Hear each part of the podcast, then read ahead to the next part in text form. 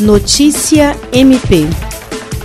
Em Sena Madureira, uma das cidades mais afetadas pelas enchentes, o Ministério Público do Estado do Acre vem priorizando as comunidades ribeirinhas na execução da campanha SOS Acre. Isso porque, além de terem sido desabrigadas, são pessoas que perderam seus meios de sobrevivência, como plantações e criações de animais, que foram totalmente perdidas.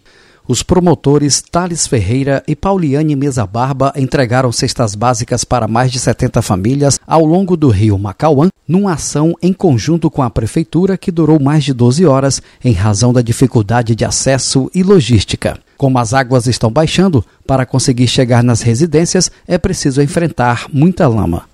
Até agora, foram arrecadados mais de 1 milhão e 200 mil reais, sendo que a maior parte desse valor foi utilizada para aquisição de alimentos, água potável, itens de limpeza e higiene pessoal, colchões, fraldas e kits de prevenção ao coronavírus para 14.250 pessoas, segundo o último boletim informativo da campanha. Jean Oliveira, para a Agência de Notícias do Ministério Público do Estado do Acre.